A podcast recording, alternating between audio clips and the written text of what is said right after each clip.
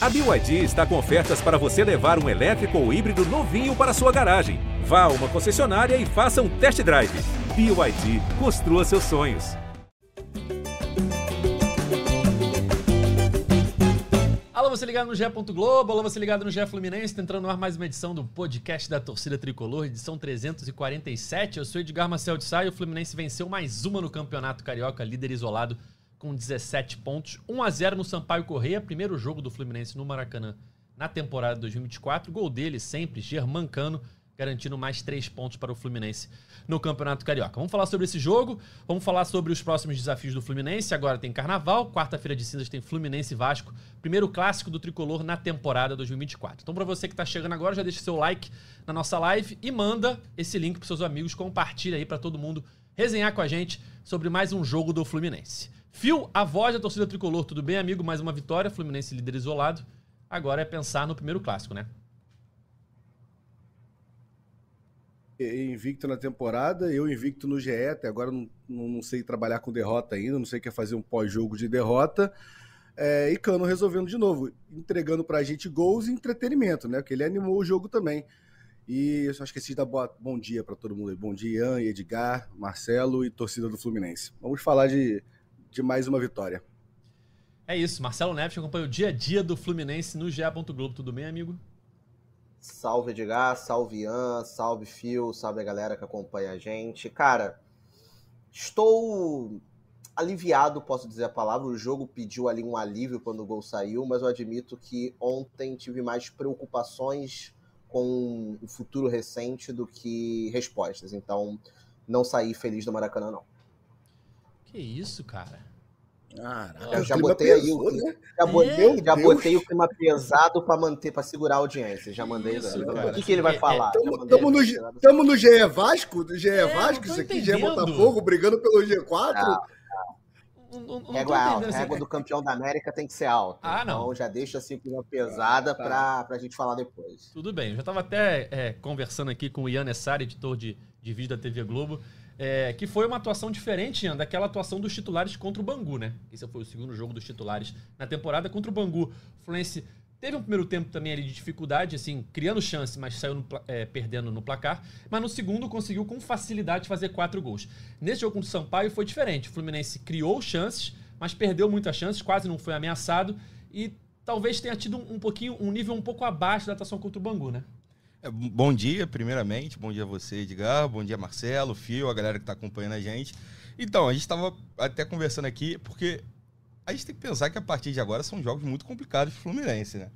Então, assim, isso me lembrou até um pouco o período, esse jogo de hoje me lembrou até um pouco o período antes da final da Libertadores, que o time estava num ritmo um pouco mais abaixo do que o normal, talvez por pensar já mais na frente. Pode ter acontecido ontem, assim, diferentemente do Marcelo, eu saí um pouco satisfeito lá do Maracanã com o resultado. Acho que o Fluminense criou, teve a chance do Cano lá, que ele perdeu é, com o passe do Ares na cara do goleiro, a cabeçada, a própria chance do Renato Augusto. Então, assim, eu acho que o Fluminense teve, criou chances, fez ali o básico para vencer o jogo, não, não, sofreu muito perigo, que é também esperado contra o, time do Sampaio Correia, e, e o resultado botou lá o Fluminense na liderança com 17 pontos tranquilamente. É, acho que o Fluminense não se esforçou muito, né, Fio? É, é claro que é, teve muita facilidade porque o nível é muito diferente. É, o Fluminense é o campeão da América, o Sampaio Corrêa é um dos times que está em pior situação no campeonato. Mas o Fluminense teve ali três ou quatro grandes chances, teve essas que o, que o Ian citou, né? O Cano perdeu ali no, no Arias, aquela jogada que o Arias rouba a bola, teve uma de cabeça do Cano, teve a do Renato Augusto, e teve o gol que é, eu acho que é mais mérito do Cano do que uma grande chance criada. Porque é uma bola levantada pelo Renato Augusto, que o Lele ganha de cabeça, a bola não vai perfeitamente pro Cano finalizar, ela vai um pouco para trás. O Cano consegue tirar o zagueiro com um, balãozinho ali, né? E ainda assim, quando a bola quica no gramado, ela muda completamente de direção. E o Cano, mesmo assim, num milésimo de segundo, consegue acertar o chute, uma porrada de perna esquerda e faz o gol da vitória, o único gol do Fluminense no jogo. Como é que você analisa a atuação desse time titular pela segunda vez na temporada? Eu acho que foi um pouco diferente contra o Bangu, mas deu pro gasto, né? Não, é diferente contra o Bangu. Antes de analisar o time, só avisar que, que assim, foi mérito do Cano, mas temos que valorizar a assistência do Lelê. Segunda assistência na temporada já, tá? São quatro gols e duas assistências de Lelê também. E, mas, cara, ontem o Sampaio não veio para jogar e nem tentar mostrar que queria. Ele não teve vergonha nenhuma disso, né? Botou o time todo atrás, claramente, para segurar o empate, estava quase conseguindo. E é futebol, assim. Se, se o Cano faz o, o, os dois primeiros gols ali, né? Tanto a bola que o Ares rouba e, e rola para ele, que é um gol muito fácil, e a, eu, eu, tenho dúvida do que era mais fácil, porque a cabeçada na pequena área também é muito fácil. Ainda mais a gente falando de Germancano. Se ele faz 1 a 0 no primeiro tempo, o jogo ia ser totalmente diferente. Não adiantaria mais o Sampaio ficar encostado no, no, ali atrás do gol. E aí provavelmente seria um caminho de um jogo mais parecido em resultado com o do Bangu. É... Mas, assim, é, a expectativa nossa ontem era muito alta, né? É, a gente, contra o Bangu, a gente vai com expectativa, o time tá voltando a temporada, o time surpreende a gente fisicamente, o jogo inteiro você tinha a sensação que, que a bola ia entrar, independente, independente de estar 1x0 o Bangu, que Fluminense ia virar o jogo uma hora ou outra, o time jogando muito bem, aproximação, fazendo ultrapassagem, criando chances claras de gol. E ontem, apesar da gente com um domínio muito amplo, não tinha toda essa certeza ali da arquibancada, tanto que a gente vai achar o gol mais no, no final da partida. Mas eu vou concordar com o Ian, eu acho que é, o time não estava ontem na, na rotação normal do, do Fluminense. É, talvez me surpreendeu a rotação que eles entraram contra o Bangu. É, agora, quem não surpreendeu tanto contra o Bangu e ontem foi o Arias. O Arias não tem isso, né? Ele continua na rotação ali jogando a Libertadores ainda. Ele não, ele não entendeu que está no, no, Carioca, no, no, no pré-temporada ali, nos amistosos da pré-temporada contra esses times. Mas agora é mudar essa rotação, porque a gente está falando de clássicos e, e, final de Recopa. Então tem, tem o jogo do Madureira no meio disso, né? Mas são, é importante para a gente, até o jogo de Madureira, acredito que vai ser muito importante para a gente manter a liderança, brigar pela, em homenagem ao Cauê aí, brigar pelo Trio da Guanabara, mas que o Trio da Guanabara é muito importante para a gente ter a vantagem e ter o mando de campo na semifinal e na final. É, falando em Cauê, já começou a chinelar, né? Primeira edição que ele chinela esse ano. É. Nas outras eu vou dar uma. uma é, é, ele tava de férias, né? Então vou dar uma colher de chá para ele nas outras. Agora que ele já voltou de férias, já chinelou, falou: não, tem muita gente, vão vocês aí, não tem problema. Então já meteu o atestado do carnaval. Carnaval, né, Edgar? É, é, já meteu o atestado, deve estar tá em Búzios já. É, só falando do Arias rapidinho que você citou, falar do Arias eu acho que é chovendo molhado, né? É, é brincadeira o que, que o Arias joga. E mais uma vez ali, ele desfila no gramado. É, já falei isso aqui várias vezes, para mim é top 3 do futebol brasileiro e sul-americano, sem dúvidas. Não vou falar que é o primeiro, porque cada um tem sua opção ali. Tem o Cano, né, como tem o André, então, ou seja, mas que ele é um dos jogadores, melhores jogadores em atividade no futebol brasileiro, isso acho que a gente não tem dúvidas. E ontem, Marcelinho, é, muito se fala do Fluminense ofensivo do Diniz, né? Ano passado brincavam que era o futebol 2.0. E ontem eu acho que a gente viu pela primeira vez o futebol 3.0, né? Porque o, o Diniz agora com mais opção ainda no banco de reservas, com um elenco mais farto do que em relação ao ano passado, Ontem, no segundo tempo, o Fluminense pressão da vitória, né? Precisando ganhar o jogo. O Diniz já acionou logo o protocolo André na zaga. E logo em seguida já botou é, Martinelli e André na zaga, né? Tirou qualquer zagueiro em campo. Mais que o Fluminense não tivesse nenhum zagueiro de origem em campo desde o início do jogo, porque Thiago Santos e Felipe Melo são é, é, zagueiros, é, são volantes de origem.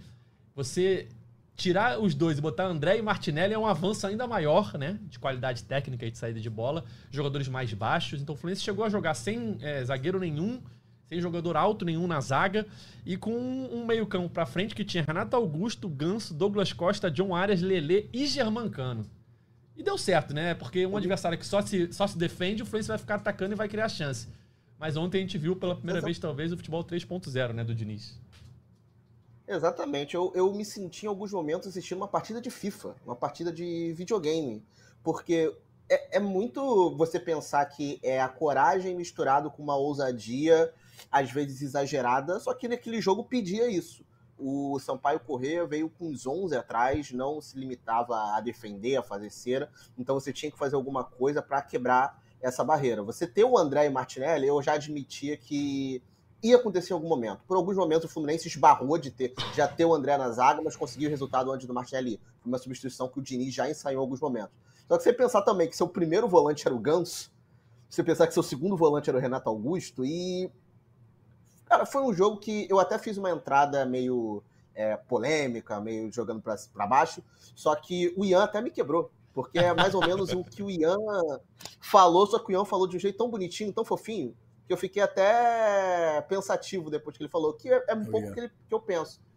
O... Até concordando também com o Phil, eu senti que o Fluminense deu muita expectativa na torcida após a vitória contra o Bangu. Foi um 4x1 que poderia ser um 7, ser um 8.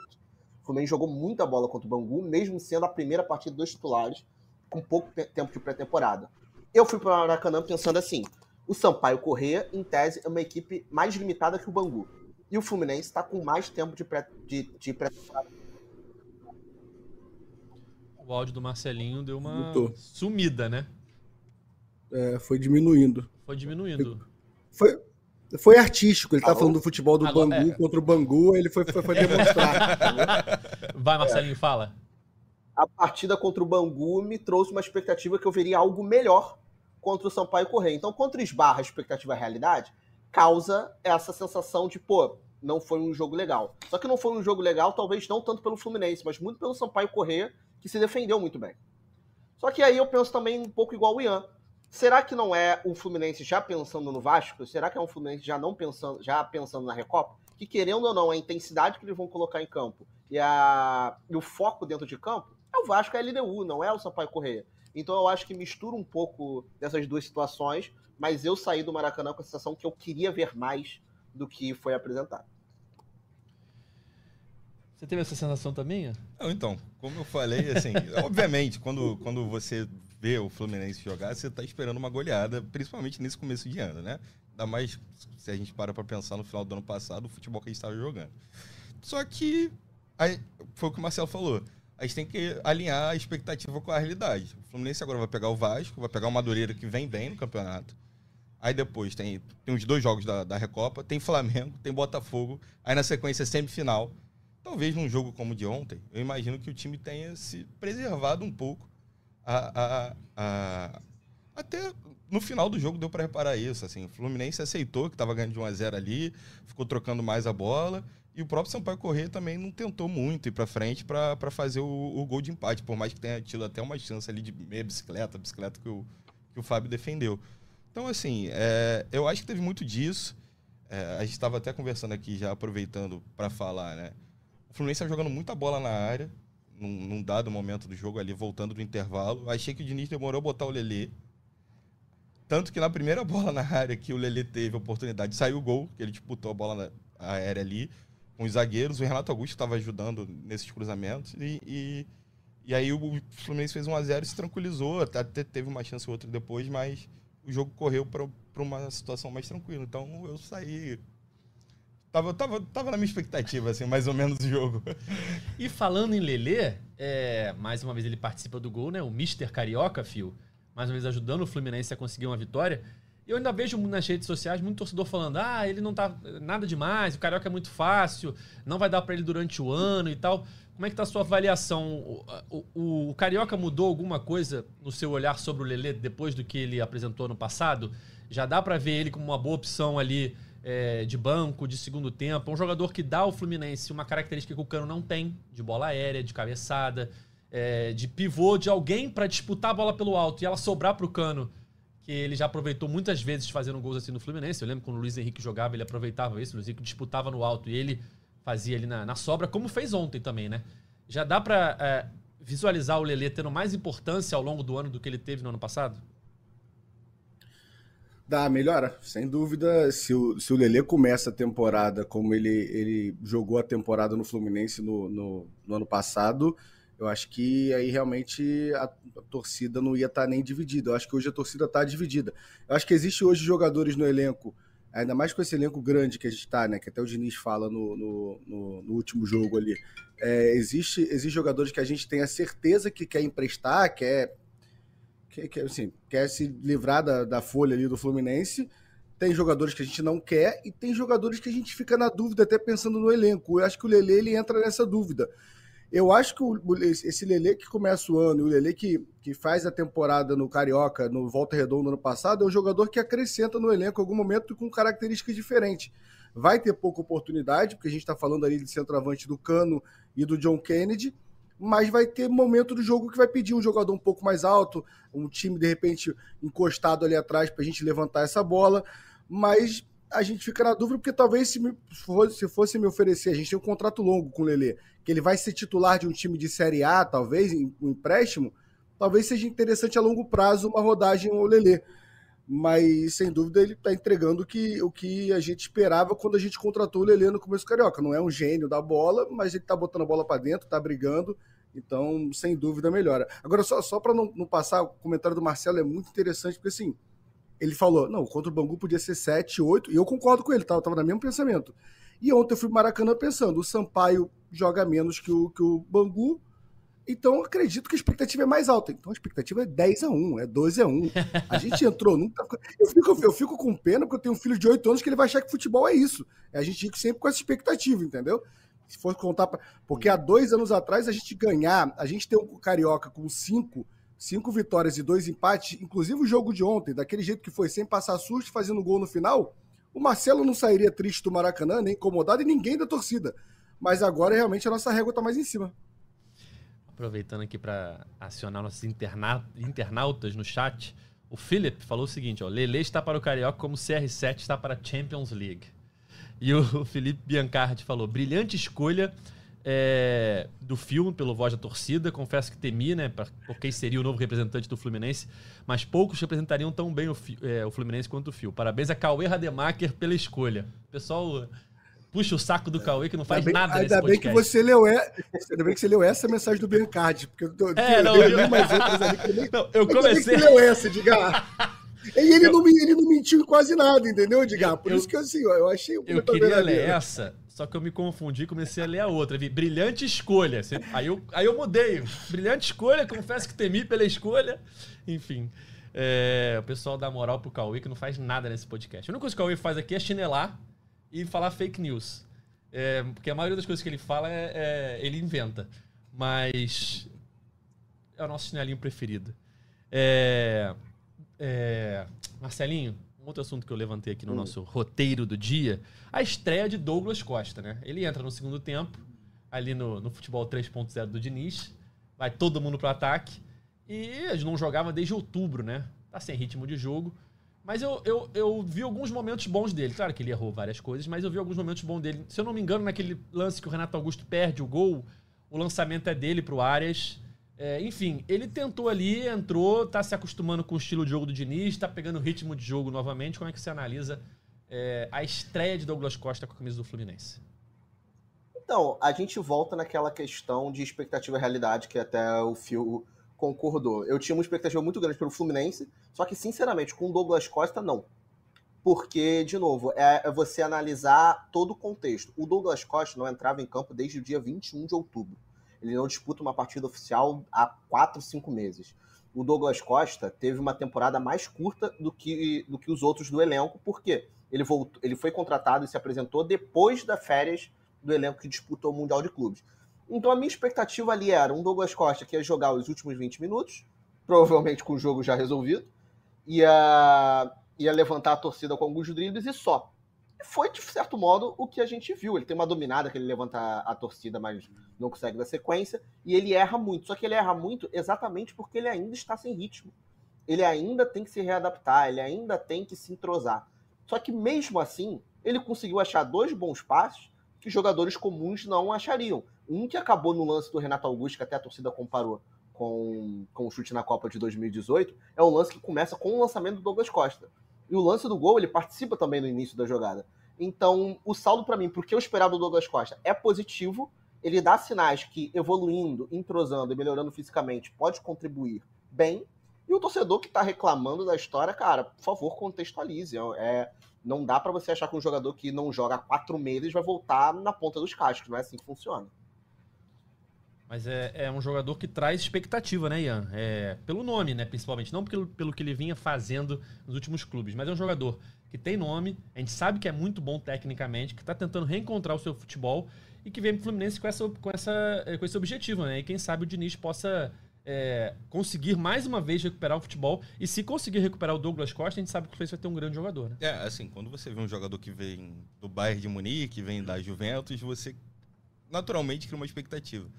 Assim, eu tô com o Marcelo. Acho que, que não dava para esperar muito dele no jogo de ontem, muito porque ficou muito tempo fora de campo. É, não estava jogando, começou na pré-temporada depois. Mas você vê que tem um, uns lampejos de qualidade ali, como no domínio, como em outros lances. Acredito que ele vai ser uma boa opção, é, ou para entrar no lugar do Ares ao longo do jogo, porque ele tem qualidade para dar bons passes, para fazer boas jogadas, ou até mesmo para entrar no lugar do Keno, porque ele é um jogador de velocidade, que tem uma boa finalização, consegue arrastar a bola para a linha de fundo. Então, assim, no jogo de ontem, dentro do esperado, ele, ele foi ok, assim, fez o que ele tinha que fazer para alguém que está voltando, que está começando agora. E agora é, é, ver o que vai rolar, né? Daqui para frente, se ele vai conseguir desempenhar o futebol é, melhor do que ele vem desempenhando até nos últimos anos aí. O Carlos Almeida, Fio, botou aqui no chat. Provavelmente o Douglas Costa vai sofrer um pouco no início, como o Keno sofreu no ano passado, para conseguir se encaixar no estilo de jogo do Fluminense do Diniz. De fato, o Keno demorou uns jogos ali para pegar o estilo de jogo do Diniz, depois virou uma peça é, fundamental durante a temporada. E eu confesso que me incomoda ver é, tricolores fazendo escalações. Nossa, agora com esses reforços tal, todo mundo tira o Keno. Como se o Keno fosse não. fosse importante. E o Keno é importantíssimo nesse, nesse, nesse elenco, assim como também ignoram o Lima em várias escalações de time reserva e outro jogador importantíssimo. Claro que agora o elenco está muito mais qualificado, mas são jogadores que têm muito valor e vão ter valor essa temporada, né? Não vai. Para mim, para mim o Keno, o Keno é um jogador muito importante com a bola no pé, fazendo X1 e taticamente também. Eu acho o, o Keno um jogador muito inteligente sem a bola, se posiciona muito e se entrega muito em campo. Assim. Você vê o Keno marcando aos 30, 40 do segundo tempo, você vê o Keno voltando para marcar desesperadamente ali. E o Douglas Costa, vou, vou ser sincero aqui, achei, acharia o jogo todo dele normal, assim, como torcedor falando, tá? A expectativa é alta, é sempre bom ter jogador do nível do Douglas Costa, mas a letra dele, pelo timing da letra ontem, ele não acertando a bola, quando ele dá a letra, confesso que na arquibancada ali eu não fui um cara feliz nesse momento, não. Da, a parte que o Ian falou que levantou a torcida, me levantou pro outro lado, assim, mas levantou com raiva. Mas ele acerta o Contra não? o Sampaio Correia, não acertando nada. Não, a torcida não levantou, não, Ian. Queria falar que não teve esse momento, mas não. Ele acertou, Já ele acertou o domínio da Fluminense que ele acertou o domínio, mas não tinha necessidade. Eu sou o cara zero contra a Firula, tá? Mas é o time da Firula. Se ele faz isso contra o Vasco e acertando alguma coisa, ele, ele acerta a letra, era só dar em profundidade na direita, o jogador passando sozinho, ele perde a bola um segundo depois. Não, tá tudo então, assim, bem. Tô, foi o raio. Contigo, tô Piscou contigo. o raio, não é nem o trovão, porque o trovão faz barulho, é só o raio. Piscou e sumiu. Então, assim, e ainda critiquei, já critiquei pessoalmente, já mandei áudio aqui, a gente social não tinha que Você mandou pra ele direto? Já critiquei.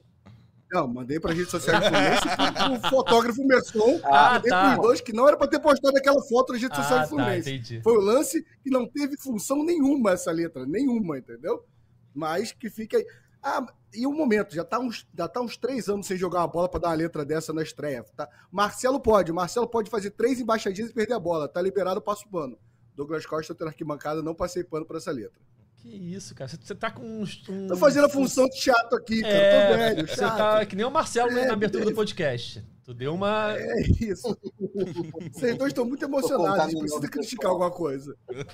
Não, não, há emoção nenhuma. Ele entrou, uma estreia, não fez muita coisa, mas tá ali. Tá tentando recuperar ritmo de jogo. Tava, ok. Tava tudo ok até aí. Eu falei a mesma coisa do Terãs. O problema foi a letra. Eu me incomodei com a letra. Não, tinha, não era o momento da letra, entendeu? Existem momentos da letra e momentos da letra. Aquele não era a hora de dominar aquela bola. Achei, achei, achei sem time. Perfeito. Mas, mas, ô, Phil, ô, Phil, mas aí vamos, vamos para um, hum. uma situação hipotética. Já estava 1x0 no momento da letra. Ele domina aquela bola hum. de letra, arranca, passa, sai dentro do gol, o Maracanã não desaba? É, desaba. Se eu também é, tivesse entrado na escolinha com quatro anos, eu poderia ser jogador.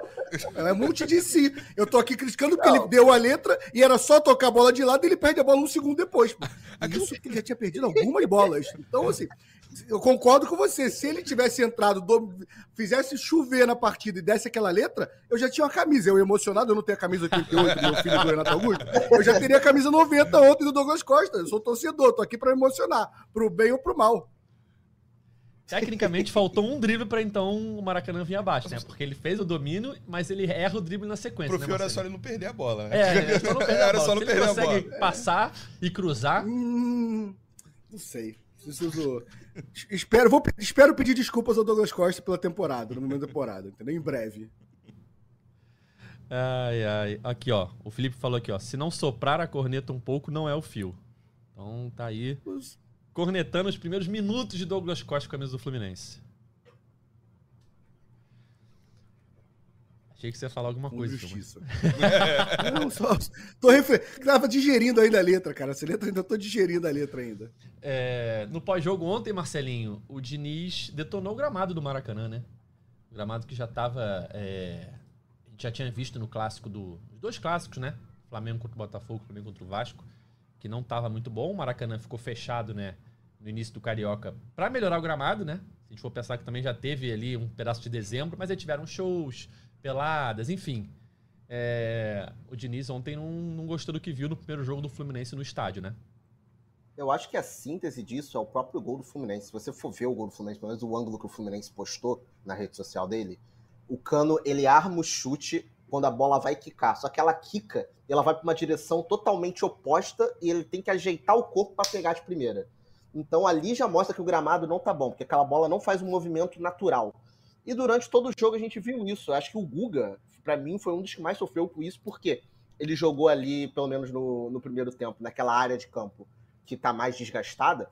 Ele dominava a bola, a bola vinha quicando muito, muito alto, tinha muito problema de domínio. Os jogadores tentavam é, trocar passe, você via que a bola estava muito fora de controle. E isso não é um problema do jogador. A gente sabe que o Fluminense tem qualidade para fazer um controle de bola melhor. A culpa é do gramado. A culpa é de um, de um campo que está ruim, ruim. E é algo inexplicável porque o Maracanã ficou fechado exatamente para a reforma do gramado. Ah, beleza, teve show. Ah, beleza, não teve tratamento.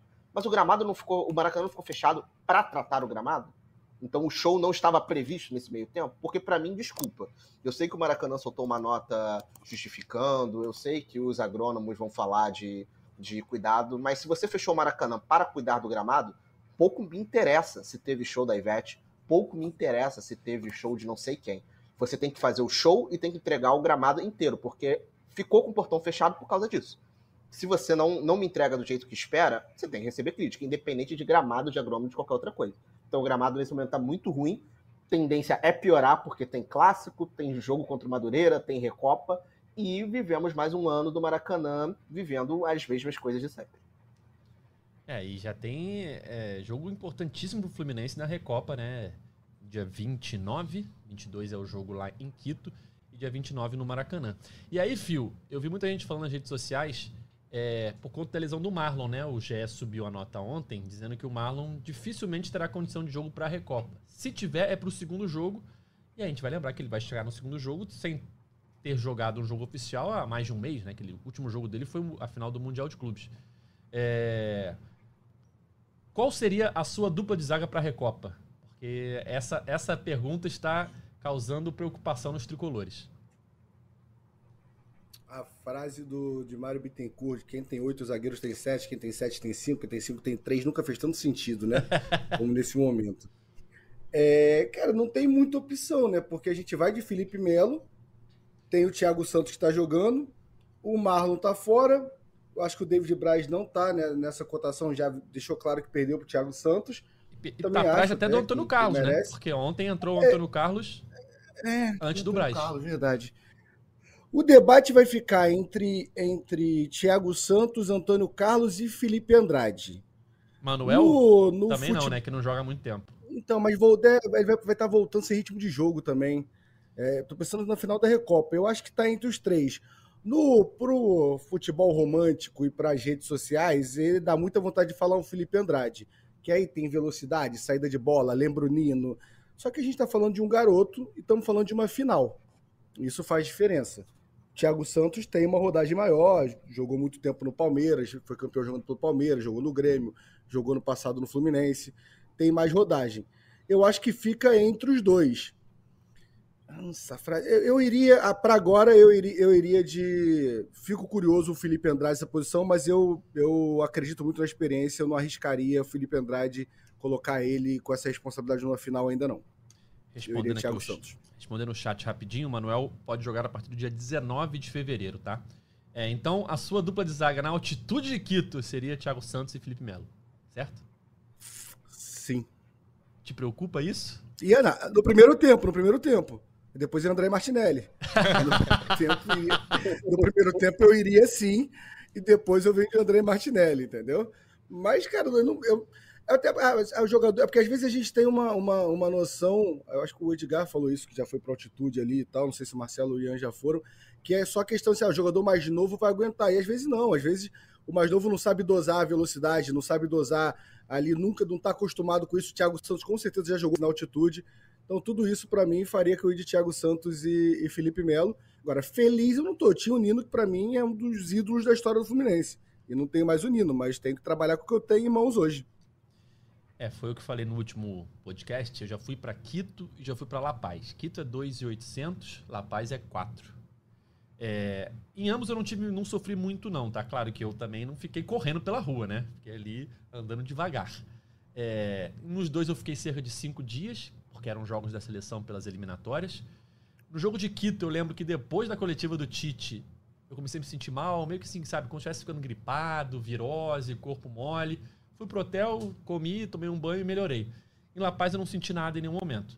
É, mas teve pessoas da Globo que sentiram, que vomitaram, que passaram mal. Então, então tem gente que sente a altitude de uma forma e outros sentem de outra forma. Tem jogadores que sentem muito mais a altitude. Então também isso tudo tem que ser dosado para ver ali é, opções e que jogadores vão render mais na altitude de La Paz, né, Marcelinho? De La Paz não, é de Quito, no caso, né, Marcelinho? Exatamente. Eu acho que Cara, a lesão do Marlon, não, não tem momento bom para lesão, mas essa em especial vem no momento péssimo, porque aí é uma, uma teoria minha. Eu acho que a dupla de zaga titular seria Felipe Melo e Marlon, porque o Marlon, apesar de não ter o mesmo rendimento do Nino no Fluminense, tem características muito semelhantes. É um zagueiro rápido, é um zagueiro bom de saída de bola, precisa ter um pouco mais de regularidade, mas é muito parecido com o Nino para mim. E essa seria a minha dupla de zaga titular. A grande questão de que você jogar na altitude, para mim, é a questão da velocidade da bola. Então, você ter uma zaga rápida contra um time rápido, que é a da LDU, você ter uma defesa mais lenta, me preocupa. E só que eu não vejo opções assim. Eu concordo com o Phil, eu acho que se você for pensar em velocidade, a ideia é o Felipe Andrade. É boa, só que eu acho muito difícil de início, e eu mesmo, se eu fosse treinador, talvez eu não lançaria o Felipe Andrade num jogo decisivo, logo numa final, sendo que ele tem se destacado como volante, não como zagueiro. Então, penso que não seria a minha ideia. Então sobra David Braz, sobra Thiago Santos e sobra Antônio Carlos, que nenhum dos três se destaca pela, pela velocidade. Então o que, que você pode privilegiar? Jogo aéreo. E aí talvez eu iria de Antônio Carlos exatamente pelo jogo aéreo, porque a LDU é um time que gosta de cruzar muita bola na área, é um jogo é um, o time que foi campeão tinha, usava muito o Guerreiro como pivô. O Guerreiro não tá mais lá, mas pelo que a gente acompanhou de jogo treino que a LDU fez, é um time que continua usando muito bem o trabalho de pivô. Então, se eu não posso privilegiar a velocidade, eu privilegiaria o jogo aéreo. Então, minha zaga titular seria Felipe Melo e Antônio Carlos.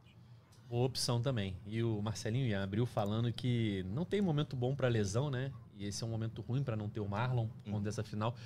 Mas analisando assim é, o, passado recente do Fluminense em termos de lesão, acho que não tem o que reclamar, né? Porque você pensar que ano passado o Fluminense praticamente não perdeu nenhum jogador fundamental na Libertadores por lesão. Teve ali o Kenon, um pedaço da fase de grupos, o Alexander também.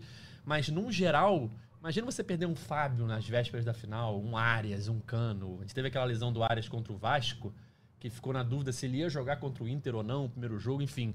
É, eu sempre falei isso aqui nesse podcast. A cada jogo que do Fluminense nessa reta final do ano passado, 2022, que não perdia um jogador importantíssimo, que o, ter, o, time terminava o jogo com todo mundo em condição do próximo jogo, era uma grande vitória. Porque imagina você perder um jogador fundamental. Agora acontece com o Marlon. Claro que ainda é um, um, uma situação um pouco diferente, porque você perder um Fábio para a final da Libertadores é uma coisa. Você perdeu o Marlon, que era uma boa opção, mas também nem era titular, né? A gente nem uhum. saberia se ele ia encaixar super bem com o Felipe Melo e que ele vai ser a dupla titular, mas não deixa de ser um bom nome que vai fazer falta, principalmente nesse primeiro jogo, né? Que eu acho que a grande, é, o grande medo da torcida do Fluminense é esse primeiro jogo na altitude, né? É, assim, o, o Marcelinho falou bem, né? É, o Marlon é um jogador de velocidade, ajudaria a compensar ali na, na, na, questão do, do Felipe Melo. E aí a gente tem que pensar também um pouco pelo lado esquerdo, né? Você tem o Marcelo ali do, pela lateral, é, e você tendo Marcelo, Thiago Santos e Felipe Melo, aquele lado fica muito, eu acho que, desprotegido, assim. Obviamente o Marcelo tem qualidade inquestionável. Só que você perde um pouco nessa questão da velocidade. E aí você vai colocar um Diogo Barbosa, você não tem como tirar o Marcelo da final, né? Eu iria com o Thiago Santos e, e, e Felipe Melo, até porque é a zaga que tem jogado. Entendo o Marcelo falar sobre o Antônio Carlos pela bola aérea, já que é, um, é uma coisa que a LDU usa bastante. Mas eu, eu iria justamente porque é, o, é a zaga que o Diniz está dando ritmo de jogo, né? A zaga que o Diniz está usando nos jogos para justamente ir pensando né, nessa partida da final. E aí, o Fluminense já é um time que gosta de jogar com a bola. Né? O Fluminense é um time que gosta de ter a bola para si. Então, assim, num jogo que vai depender muito do seu físico, eu imagino que você colocar o Thiago Santos ainda ajuda nessa, nessa, em manter essa bola mais do que o Antônio Carlos. Sabe? Eu, eu vejo que o Thiago, até por já ser volante, né? Agora ele está jogando de zagueiro, mas ser volante de origem, ele tem essa qualidade para tocar a bola, para segurar mais. O Fluminense, eu imagino que vai cadenciar muito o jogo. Então, talvez ter um time mais lento, mas um pouco mais técnico, acaba é, equilibrando mais a, a, partida ali na, na altitude. Perfeito. Você acompanha a nossa live ao vivo no YouTube nesse momento. Deixa o like aí na nossa transmissão e compartilhe esse link com os amigos aí para mais tricolores acompanharem a nossa resenha. É, Cauê Ademacher mandou a seguinte mensagem aqui, ó. Um amigo mandou elogiar a entrada do Marcelinho no podcast, dizendo que saiu insatisfeito do estádio. Disse que as falas do Marcelinho representaram fielmente o sentimento dele. Olha aí, Marcelinho. A Ranziz, o Ranziza Eu... Cauê Rademacher te elogiando aí. Então, o, o, o voz da torcida tricolor foi Ranzinza com Douglas Costa, eu fui Ranzinza com, com a atuação do time. Então mostra que nós estamos em sintonia com a torcida do Fluminense. Perfeito. E outra mensagem aqui do meu amigo Francisco Varola, que é amigo do Cauê também. É, boa tarde. Cauê disse ontem que 2024 é o novo 2013. Ele apavora as pessoas, mas no fundo é um arquimbaldo sensível, viu? Gostei, gosto desse personagem. Acho divertido. Cara, tem, tem, tem, só um fator que me ajudou muito a não sair tão mal assim. Eu tava vindo do jogo do Bacaxá. Ontem eu saí do Maracanã 1h30. Eu moro no Rio Comprido, do lado do Maracanã. Então, quando eu lembrei que eu ia, pô, 10 minutos em casa, fez eu ter uma paz no meu coração que eu não tive em Bacaxá, que tinha mais duas horas de estrada, entendeu? Então, assim, realmente, o fator sair do Maracanã triste ou feliz fez a diferença eu estar próximo de casa.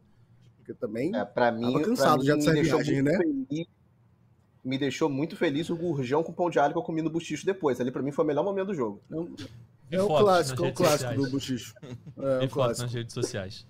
É, falando um pouquinho agora, não do jogo, Marcelinho, mas eu recebi uma mensagem aqui no, no Instagram do nosso ouvinte Teux. Ele falou o seguinte: fale um pouco mais sobre o Master e a distribuição de patrocínio do Fluminense. Está tendo muito assunto sobre Master né, nos últimos dias. É, o Fluminense entende que o contrato com a Betano está defasado, os valores, que hoje o Fluminense tem uma exposição é, muito maior do que no momento da assinatura, né? O Fluminense campeão da Libertadores, o Fluminense com o Marcelo, que atrai uma atenção mundial. É, só lembrar que agora ele estava aí no, na NBA, que a, o título da Libertadores virou assunto no perfil da Champions League, do Real Madrid, por conta do Marcelo. É, e tem o Mundial de Clubes que já teve 2023 e vai ter o 2025. Então o Fluminense está num momento aí de muita exposição. É, e há essa negociação de renovação, talvez com a Betano, por valores melhores, ou com outras empresas, é, caso a Betano não, não atinja esse patamar que o Fluminense espera receber, né, Marcelinho? Fala um pouquinho mais pra gente aí. É, é, é, até vale uma contextualização, porque a gente escreve no site, às vezes as pessoas até é, é, podem não entender, então acho que explicando por voz fica até melhor. O Fluminense vive um novo momento, claro, o Fluminense é campeão da Libertadores, o Fluminense vai disputou o Mundial da Arábia Saudita, vai disputar o Super Mundial 2025, está na exposição da Recopa, é, engajamento do clube em rede social aumentou, tudo aumentou. E o Fluminense entende que o contrato atual com a Betano ficou defasado. Mas outra, outro ponto também importante que é, nós tivemos a regulamentação das casas de apostas no Brasil. O que isso significa? Que é uma segurança jurídica para as casas de aposta atuarem no país e investirem mais dinheiro. Porque, por exemplo, imagina a Betano. A Betano paga 10 milhões para um clube por três anos. Só que no primeiro ano sai um decreto que impede algum, alguma atuação do site no Brasil. Então, por mais dois anos, eles teriam que seguir pagando aquele dinheiro sem poder atuar da forma que atuava antes. Então, isso limitava as casas de apostas. Agora foi definido como elas podem atuar, a maneira que elas podem atuar, e por isso há uma ingestão, uma, uma, uma entrada de dinheiro maior, não só para a Betano, mas para todas as casas de apostas que atuam no país. Por isso que nós estamos vendo os patrocínios muito mais altos do que eram noticiados antes. O Fluminense entende que os valores ficaram defasados, enviou uma, uma notificação para a Betano dizendo que sentia isso, a Betano inicialmente se propôs a renegociar o contrato, só que era até o dia 1 de fevereiro. A Betano não enviou uma contraproposta, E tem, sabemos que tem outras três casas de aposta também dispostas a patrocinar o Fluminense. Uma é a Superbet, a outra é a Estrela Bet, uma terceira está sendo mantida em sigilo. Sabemos que a Superbet já teve uma reunião no CT Carlos Castilho, as outras duas também têm reuniões previstas, e agora é aguardar. Basicamente está acontecendo um leilão para saber quem patrocina o Fluminense e quem oferecer a melhor, a melhor proposta vai ser a nova patrocinadora master do clube. Fio, não dá para negar que a, a, a, o Fluminense está na, na, moda hoje em dia, né? Com esse, com esse título da Libertadores. É, tá dando uma, uma visibilidade enorme. E até mesmo acima de clubes que talvez tenham mais torcida, mas não vivam um bom momento, né? A gente vê o Vasco sem patrocinador master nesse momento, rescindiu com a Pixbet, quase conseguiu um outro patrocínio, não fechou. Agora pode talvez negociar com a Betano, caso o Fluminense é, saia da Betano, né? É, a gente vê o Fluminense num patamar subindo de valorização financeira, né? Talvez aí tentando um valor que seja deixa o Fluminense em quinto ou sexto dos melhores patrocínios. Eu acho que é um movimento importante, né, de valorização pelo momento que o clube vive, né? Acho que os clubes, no geral, têm que aproveitar é, e surfar nessa onda das casas de apostas aí, porque realmente está dando um levante no, no patrocínio master no mercado no geral. O Fluminense ele deu um azar na minha cabeça ali que ele renova com a Betano um pouco antes desse boom explodir. Eu acho que é o é Botafogo e Bahia que fazem o primeiro contrato muito alto e é um pouquinho depois da renovação do Fluminense. Eu acho que o Fluminense deu azar nesse sentido. Eu concordo com, com o Mário em se posicionar bem, não fechar a porta e, e respeitar muito o patrocinador e, e, mostrar essa gratidão toda, mas estava é, é, muito defasado, né? E o Fluminense hoje tem que aproveitar a exposição, os jogadores aí faz muita diferença. A gente tem no elenco ali o Marcelo, o Douglas Costa, o Felipe Melo, o Cano, o Arias. Isso faz uma diferença na exposição da marca. É, tem que pensar no Mundial de 25, que vai ser uma grande exposição também e já tá, a gente já está certo que vai participar. Então tudo isso tem que ser levado em conta e aí faz uma diferença, né? A gente vai vendo apurações e nunca é tão claro os valores ali, né? De quanto o Fluminense ganha, mas fica, já, já cravo em torno, já vi gente cravando 9 milhões, já vi cravando 20, eu chutaria que deve ser em torno de 13 a 15 milhões esse patrocínio do Fluminense. E aí a especulação agora é que vai para 35, a gente está falando aí de 20 milhões a mais por ano, faz uma diferença, é, mas, mais uma vez, o Fluminense não fica rico com isso, é manter o pé no chão, é continuar, a torcida tem que cobrar a gestão, porque a gente já viu outros clubes que vai fazendo uma festa, vai todo mundo comemorando, e essa é até a importância das redes sociais hoje, de toda essa, essa mídia ali que focada no, no clube, porque a pressão é maior e a vigilância é maior em cima disso, né? Exatamente. É, o Alan Parada, que é nosso companheiro aqui de, de Globo, mandou aqui no chat. Fiquei sabendo também que o gerente de contas, que era da Betano, agora está na Superbet o que ajuda na entrada do clube para negociar, né, Marcelinho? Exatamente. O CEO, ele era CEO da Betano, saiu para ocupar o mesmo cargo na Superbet e também levou algumas pessoas ali da cúpula dele para a Superbet. Então, a alta cúpula da Superbet é basicamente a galera antiga da Betano que assinou o primeiro contrato com o Fluminense. Perfeito. E o Alan também perguntou aqui: tem alguma notícia sobre o motivo de não estarmos usando o PET campeão da Libertadores ainda? Eu tenho a impressão que só na Libertadores que o Fluminense vai usar, né, Marcelinho? Exatamente, é só a competição Comebol. Ano passado na, chegou a usar contra o São Paulo, mas só de forma comemorativa ali, deve ter pedido uma autorização, mas não era a competição na qual uhum. o Fluminense conquistou aquele pet, né? É, eu admito que não tenho a resposta certa, mas eu tendo a acreditar que é por causa disso, que só pode em competições como Comebol, e a gente sabe que na Recopa vai usar também. A LDU vai usar o pet campeão sul-americano e o Fluminense da Libertadores, mas entendo que é só competições Comebol. Perfeito. Vocês é... sabem sabe se no o ano anterior o Flamengo, os outros times jogaram em campeonato estadual? Ou vocês têm essa informação que eu confesso que não sei, e é uma coisa que todo mundo pergunta o tempo inteiro sobre eu isso. Eu acho né? que não, cara. Eu acho que ele, eles usam só no brasileiro. Você usa o do Brasileirão, na Copa do Brasil você usa o da Copa do Brasil, na Libertadores o da Libertadores. Confesso que não me lembro de ver o Flamengo usando o patch da Libertadores no Carioca, por exemplo. Podemos. É só pesquisar foto dos jogos. É. No Carioca 2023, por exemplo. Confesso que não lembro. É, falando na Recopa, uma outra pergunta que chega aqui na, na direct do Matheus Ramia é sobre venda de ingressos. Quem irá vender, Comebol ou Fluminense, quando começa? Acho que a dúvida dele se vai ser a Comebol ou Fluminense é por conta da final da Libertadores, que foi uma venda da Comebol, mas ali era um jogo único, né? Não tinha um mandante, teoricamente. Então era um jogo Comebol. Agora, como são dois jogos, a LDU vende pro primeiro jogo, o Fluminense vende pro segundo. Então, a venda do jogo no Maracanã vai ser toda feita através do site de sócios do Fluminense, como todos os jogos do Fluminense como mandante. Só não temos a data ainda, né, Marcelinho? Mas deve ser em breve, porque faltam aí menos de 20 dias pro jogo, né? Ou, ou quer dizer, 20 É, dias. Exatamente.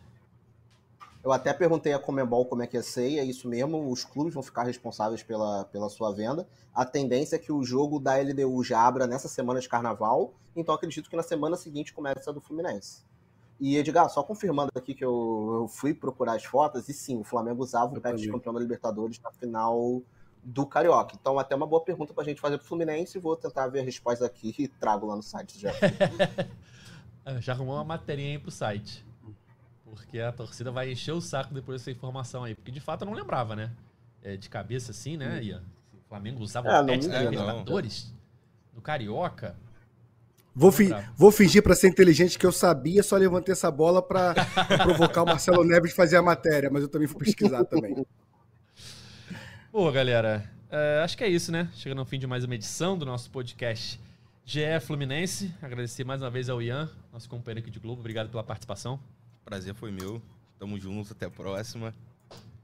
E vambora. Valeu, Marcelinho. Valeu, Edgar, valeu, Phil, valeu, Ian, valeu todo mundo que acompanha a gente. Estamos sempre à disposição. E no podcast do GE Vasco, no, contra o Vasco, estarei aqui trazendo grandes notícias e comemorando a atuação, assim espero. Ah, vai começar menos, menos azedo, né? O próximo podcast. Começou a zero, terminou empolgado, né? É, já tá empolgado aqui. Valeu, Fio. Valeu, ansioso já pro próximo aí, que vai ser um pós-clássico.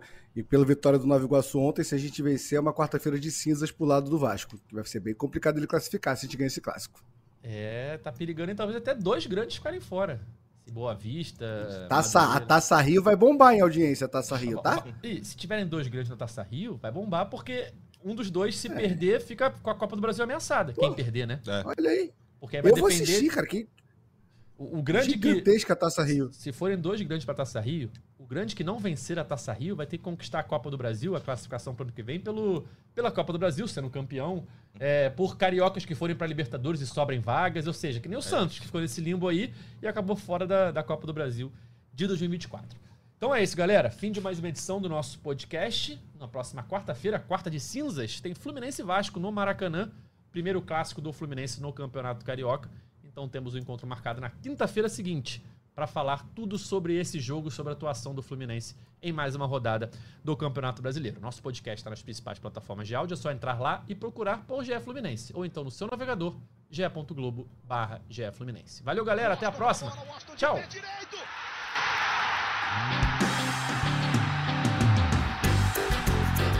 Sabe de quem?